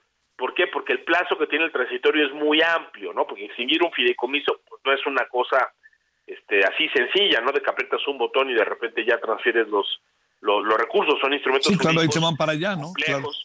Exacto, ¿no? Y, que además tienen o suelen tener muchos controles, ¿no? O sea, es decir, el presidente se ha dedicado a satanizar la figura de los fideicomisos como si todos los fideicomisos fueran, déjame ponerlo así, instrumentos eh, para ocultar, que no rinden cuentas, con información que no es disponible. No, la verdad es que los fideicomisos públicos se han regulado, digamos, estamos hablando de décadas, ¿no? O sea, desde los 70 hay desarrollos importantes en la regulación de fideicomisos eh, eh, públicos. Yo tengo la impresión, digamos, sin meter las manos al fuego, de que los fideicomisos del Poder Judicial cumplen mínimamente con esos requisitos eh, de transparencia. Entonces, claro, son mecanismos que tienen controles que implican, déjame ponerlo así, incluso una serie concatenada de actos jurídicos para su extinción. Entonces, yo tengo la impresión de que, pues, en este momento, por lo menos mientras se mantenga esa suspensión en particular u otras suspensiones, pues no habrá, por, por lo menos de momento, una transferencia de recursos. Híjole, qué lío. Bueno, este, pero sí, va a saber de cuántas bandas es esa jugada que hizo la señora ministra. Muchas gracias, Javier. No, hombre, por nada, Tocayo, un gustazo. Disfruto mucho de, de, de Chile y un abrazo muy fuerte. Hasta luego para ti. Muchas gracias. Son ahora las 23.50 en la hora del centro aquí en Santiago de Chile y son las 20, las 20 horas con 50 minutos en la hora del centro de México. Solórzano, el referente informativo.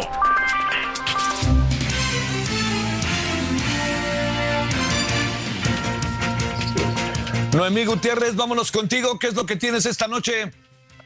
Hola, muy buenas noches, Javier. Pues comentarte que hoy en la conferencia de prensa matutina el presidente López Obrador presentó el Plan General de Reconstrucción y Apoyo a la Población Afectada en Acapulco y Coyuca de Benítez luego del paso del huracán Otis. Le dijo a los damnificados que no están solos y que ya para diciembre comenzarán a verse los primeros cambios, dijo, para que no tengan una amarga Navidad. Primero dijo, se va a apoyar a las familias de los fallecidos, además se va a adelantar el pago de dos meses a los beneficiarios de todos los programas del bienestar. Diez mil jóvenes se suman al programa Jóvenes Construyendo el Futuro para apoyar en las labores de limpieza y reconstrucción.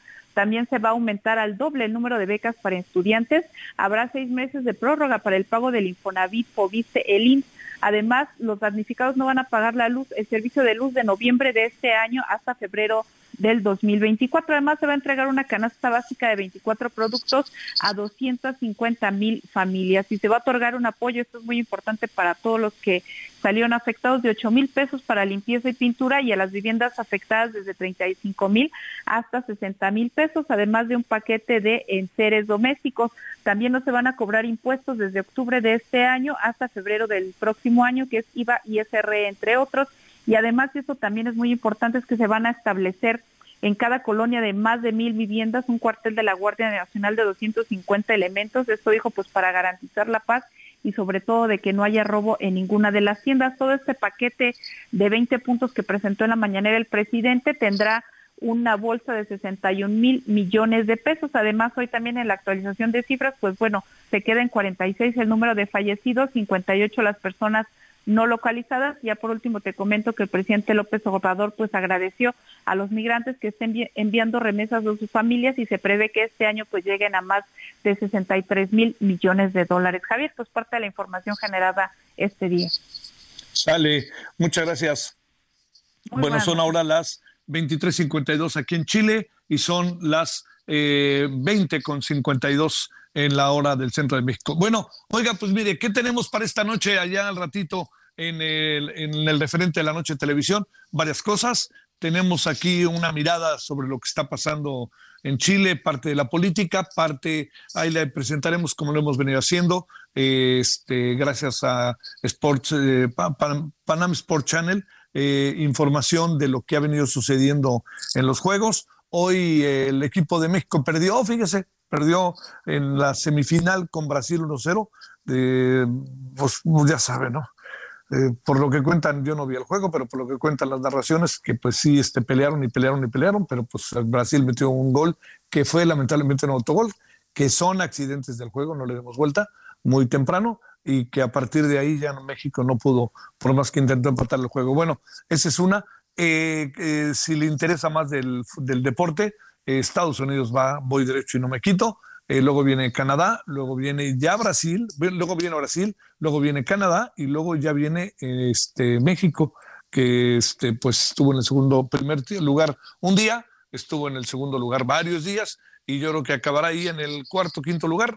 Veo difícil que Colombia alcance a México, pero sí creo que los cuatro primeros serán como lo imaginábamos, Estados Unidos, Brasil o Canadá, Brasil o Canadá tercero, y en el cuarto lugar México, este, se ve difícil que no, este, que, que, vaya a pasar algo distinto, pues, de aquí hasta, hasta el próximo domingo que termina los juegos. Bueno, entonces, lo que sí, yo le espero al ratito, ¿no? En cinco minutitos nos vemos, como yo digo, aquí junto, aquí no va a ser aquí junto, vamos a bajar aquí a las, a las calles de Chile para hacer nuestro noticiario y ojalá nos, bueno, nuestro programa y ojalá nos acompañe. Bueno, pásela bien, hasta el ratito, en unos cinco minutos nos vemos, adiós.